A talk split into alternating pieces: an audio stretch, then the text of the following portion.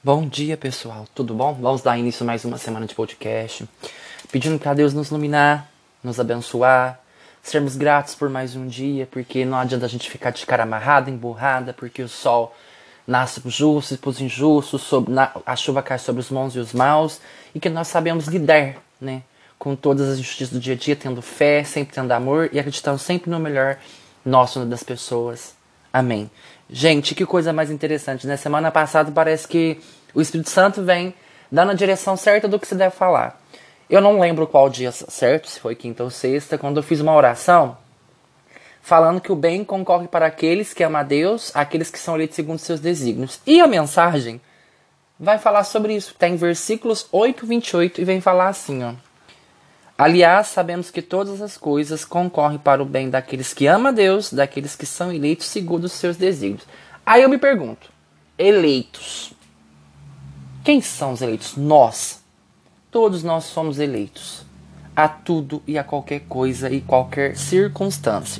E aí eu fico me perguntando: o que, que concorre para o meu bem? A gente tem que pensar assim: o que, que, o que, que me leva a crescer? As coisas boas elas são só méritos ou recompensas ou graças de todas as coisas que nós lutamos para ter. É engraçado para exaustivo, né? Para trabalhar, você tem que se esforçar, tem que dedicar para ter um bom salário ou até mesmo ter um bom emprego. Para você ser um grande profissional, você tem que estudar. Tudo que você for fazer, você tem que fazer certo para receber. Mas eu me pergunto, se você faz as coisas esperando algo em troca, é porque você já recebeu a recompensa.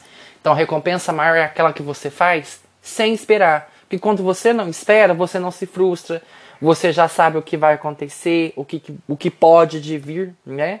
Que nem, que nem fala advento, pelo que há de vir. Então, quando ele fala que o bem concorre, né? Que as coisas acontecem para o bem daqueles que amam a Deus. Então, se concorre para o meu bem, em que sentido ela está tá me ajudando essa passagem?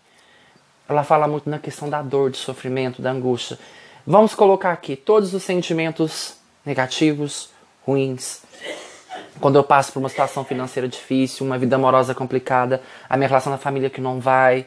Vamos pegar em todas as áreas da nossa vida, espiritual, familiar, amorosa. E a gente pensa que tudo que acontece pra gente é pra nos ferrar. Não. Há males que vêm para bem. Só que nós não aceitamos, né? A gente questiona, a gente fica, ah, mas eu não mereço isso. Ah, eu mereço coisa mais. Ah, eu sou bonito, então preciso de ter uma pessoa bonita. Eu sou inteligente como uma pessoa inteligente. Por exemplo, eu. Eu mesmo, eu gosto muito de pessoas que conversem comigo. Que eu tenha uma disponibilidade do outro lado. E se eu não tenho, eu tenho a sabedoria de não continuar, porque só eu me esforço. Então a gente pensa assim, ó, tudo que a gente tem que fazer, a gente tem que fazer por méritos, né? Pelo trabalho. Nas coisas humanas são méritos, as coisas de Deus é de graça, não há mérito diante de Deus, porque todos nós somos eleitos e privilegiados. Todos nós somos eleitos a viver a sua vida com Deus, de sentir sua fé, seu amor. E os chamados, né? Poucos são chamados e poucos escolhidos. Aí eu entro na parte dos escolhidos. Os escolhidos não é aquele que tem o talento, o dom de pegar e falar, ah, eu fui escolhido. Não é isso. Escolhido é o que vive a vontade de Deus. Por isso que muitos são chamados, porque não querem saber. Foi que nem um dia me fizeram uma comparação. É, Jesus tinha muitos seguidores, porém poucos que viviam. É que nem a época do Twitter, do Instagram. Me segue que eu sigo de volta. Então, o que, que você está procurando? Seguidores ou pessoas que vivem aquilo que você coloca? Por isso que às vezes as coisas não concorrem pro bem da gente. Correm pra, pra gente cair, pra maldição. Pra gente se enfiar debaixo do buraco e ele não levantar mais. E a gente não tem essa cautela, a gente não tem essa prudência. E aí, você quer ser só mais um seguidor? Que só escuta a palavra e tá tudo bem? Não faz diferença se você levar, porque o outro não quer saber? Porque você leva uma vida de maneira egoísta, egocêntrica? Aí fala, ah, mas eu não quero ser assim que nem você. Não, tá tudo bem. Mas quando você tiver ao seu alcance de fazer o bem, a justiça faça. Não é porque você não tem carinho, afeto, você não é da relação daquela pessoa, não é do vínculo, não tem uma conexão, não significa que você não pode fazer nada. Gente, é cruel quando a gente só pensa na gente. Eu não quero ser só uma pessoa que segue. Eu quero ser uma pessoa que vive. Aí se perguntar como é que é viver a vontade de Deus, eu não sei te dizer essa resposta. Mas se as coisas estão caminhando bem, é porque você está vivendo essa vontade dele. E essa vontade dele é isso aqui, ó. É ser firme, fiel, nos momentos de dificuldade. Porque concorre pro meu bem, pro meu crescimento emocional, espiritual emocional. E sabe o que é o mais interessante? Essa, esse versículo nos ensina a ter responsabilidade afetiva e emocional. E principalmente espiritual. Por exemplo, alguém me magoa, alguém me fere. Eu tenho duas escolhas. Ou eu revido, ou eu converso, ou eu deixo aquilo me ensinar e colocar isso concorre para o meu bem. Porque sei que alguma coisa eu falei que magoou, alguma coisa eu fiz que, que me chateou. Então eu tenho que aceitar esse crescimento e permitir que Deus faça as coisas acontecer. Sabe qual é a diferença entre a vontade e o interesse? Eu sempre falei isso um dia nos meus podcasts, não me lembro qual.